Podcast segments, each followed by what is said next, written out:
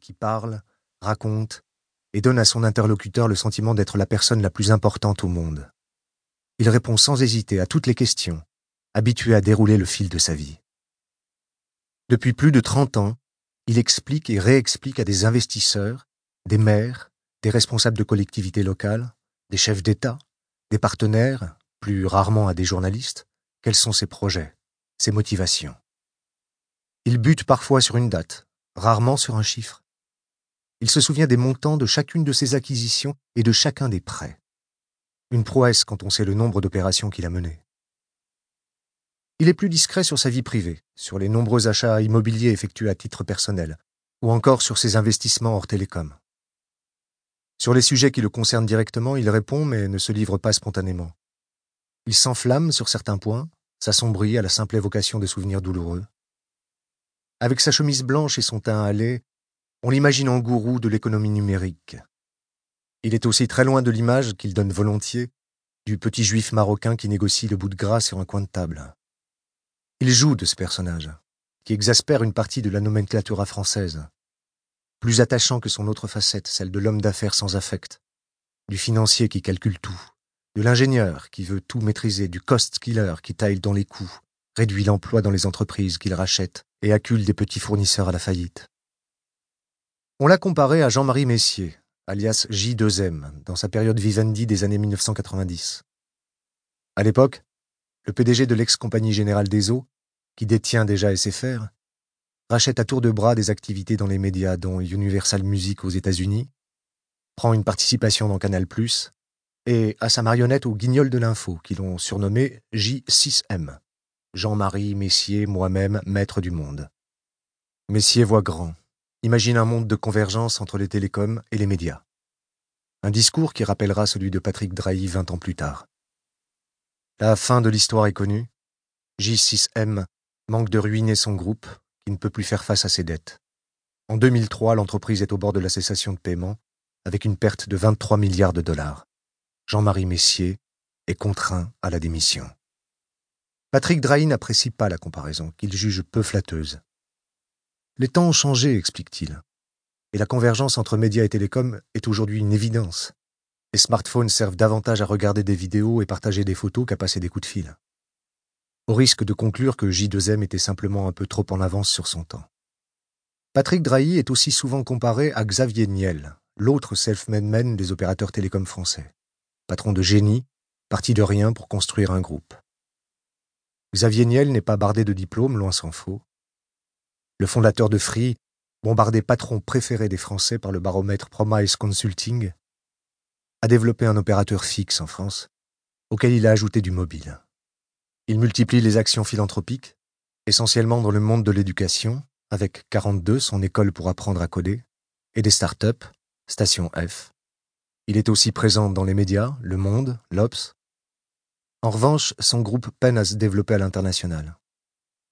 Les portraits croisés des deux hommes se multiplient, en dépit de caractères différents. Xavier Niel rechigne à acheter des entreprises. La seule acquisition significative signée par Free fut celle d'Alice. Mais il se passionne pour les startups et investit tous azimuts via son fonds Kima Venture. Patrick Drahi, au contraire, a bâti son groupe à grands coups de rachat. D'abord petit, puis de plus en plus important.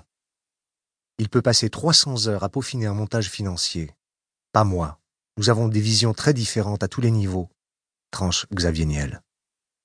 Face à ces comparaisons, Patrick Drahi n'a qu'un modèle avoué dans les télécoms, John Malone, celui qui revendit sa firme à AT&T pour 55 milliards de dollars avant de reconstruire un géant du câble en Europe et aux États-Unis. Il est amoureux de la même femme, Leslie, depuis ses 17 ans a acheté quelques 400 millions d'hectares de terre à travers les États-Unis. Surtout, il a bâti sa fortune, estimée à plus de 6 milliards de dollars, en multipliant les rachats d'entreprises par endettement. Une méthode chère à Patrick Drahi. Et pour cause, John Malone est aussi l'homme qui dirigeait UPC quand Patrick Drahi a cédé sa première entreprise. Mais ils n'ont jamais directement travaillé ensemble. Malone était bien trop haut dans l'échelle hiérarchique. Comme son mentor, Patrick Drahi a verrouillé sa communication autant que possible. La plupart de ceux qui l'ont côtoyé, même s'ils ne travaillent plus pour lui, demandent son autorisation avant de s'exprimer. Quelques-uns se risquent à le faire sans le feu vert de leur patron ou ex-patron, mais requièrent l'anonymat pour parler. Concurrents et politiques parlent, d'anciens salariés se livrent, d'autres encore en place bravent l'omerta, mais la plupart demandent avant toute chose que leur nom ne soit pas cité. Maintenant qu'il est patron de presse, il faut être prudent, confie sous le sceau du secret un homme politique qui ne veut pas prendre le risque de le froisser. Neuf entretiens sur dix se terminent toutefois par la même constatation, qu'elle soit faite par un proche ou un détracteur. Ce type est un génie de la finance, un Mozart des maths. Cette chape de plomb que Patrick Drahi fait peser sur son entourage contraste avec sa liberté de parole. Il n'aime rien tant que bousculer les idées reçues. Il protège aussi sa famille. Pas question d'exposer sa femme et ses enfants. Lina Drahi, son épouse, fait de rares apparitions à des événements publics aux côtés de son mari et s'éclipse rapidement. Les mondanités l'ennuient. Patrick Drahi s'en passerait bien lui aussi, mais comment y échapper lorsqu'on est patron d'un groupe qui emploie plus de 60 000 personnes dans le monde? Il est plus à l'aise aux États-Unis, où les millionnaires sont bien mieux traités qu'en France. Faire fortune y est un modèle. Les médias raffolent des histoires de bâtisseurs d'empires, qui plus est lorsqu'ils sont encore mariés à leur amour de jeunesse. Patrick Drahi se rend parfois à des dîners de charité et peut même jouer au groupie, en se faisant prendre en photo aux côtés de Michael Douglas, qui incarnait Gordon Gecko, un trader new-yorkais sans foi ni loi, dans le film Wall Street. Car Patrick Drahi a aussi beaucoup d'humour. Chapitre 1 Le jour où Drahi défia Canal+. Stupéfaction chez les amateurs de foot, abonnés à Canal+, et fidèles au rendez-vous du samedi avec les matchs de la Première Ligue, le championnat anglais. Ils devront désormais s'en passer ou s'abonner à SFR. Le footballeur de salon se retrouve arbitre involontaire d'une bataille de milliardaires. Celle qui oppose Patrick Drahi, le principal actionnaire d'Altis et donc de SFR, à Vincent Bolloré, premier actionnaire de Vivendi et donc de Canal+. Si l'amateur de foot est surpris, c'est aussi le cas de tous les spécialistes du secteur. Personne n'a vu le coup venir. Canal Plus s'apprêtait à renégocier paisiblement les droits de retransmission du foot anglais en France, sans véritable concurrent dans le domaine. Quelle mouche a piqué le propriétaire de SFR de se lancer dans l'aventure? Deux ans plus tôt, en 2014, le nouveau tycoon des télécoms a mis la main sur SFR, racheté à Vivendi après une féroce bataille avec Bouygues Télécom. Épisode sur lequel nous reviendrons. Pour parvenir à ses fins, Patrick Drahi a fait un gros chèque un très gros chèque. Au total, l'opérateur télécom lui a coûté 17,7 milliards d'euros. Une paille. C'est ce qu'a dépensé Singapore Airlines la même année en s'offrant 30 Boeing et 30 Airbus. Aussi, quand début 2015 Vivendi décide de retirer Eurosport des box, dont celle de SFR, pour laisser la chaîne à CanalSat, cela énerve Patrick Drahi. Il n'est pas du tout content. On veut lui supprimer le sport, c'est-à-dire le priver d'un argument de vente à ses abonnés et d'une source de revenus. C'est ce qu'on va voir. Il prépare la riposte et bat le rappel des troupes. Quels sont les premiers droits sportifs disponibles? Hasard du calendrier, ce sera la première ligue. Va pour le foot anglais, même si ce n'est pas le sport préféré de l'homme d'affaires. Il se livre à un des petits calculs dont lui seul a le secret.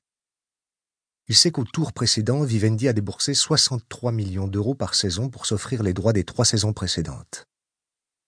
Pour emporter le morceau, dès le premier tour, il faut être mieux disant de 25% par rapport à ses rivaux, ce qui fait 78,75 millions. Ne soyons pas mesquins et pratiquons l'arrondi, ce qui nous mène à 80 millions. C'est bien, les chiffres ronds. Patrick Drahi parie donc que Canal Plus mettra à peu près cette somme sur la table il lui faut être au-dessus de 25%. 100 millions, soit 300 millions pour trois années de compétition. C'est parti pour un premier tour d'enchère. Il n'y en aura pas d'autre. Le calcul de Patrick Drahi s'est avéré le bon. L'affaire est entendue en huit minutes, montre en main. Des mois plus tard, il s'amuse encore du bon tour qu'il a joué à Vivendi. Il est convaincu que, s'il avait misé moins au début, il aurait payé plus cher à l'arrivée. Il aurait pris le risque de voir les enchères grimper pour dépasser les 200 ou 250 millions de droits annuels. Il est ravi de cette bonne opération et de la déconvenue de son adversaire.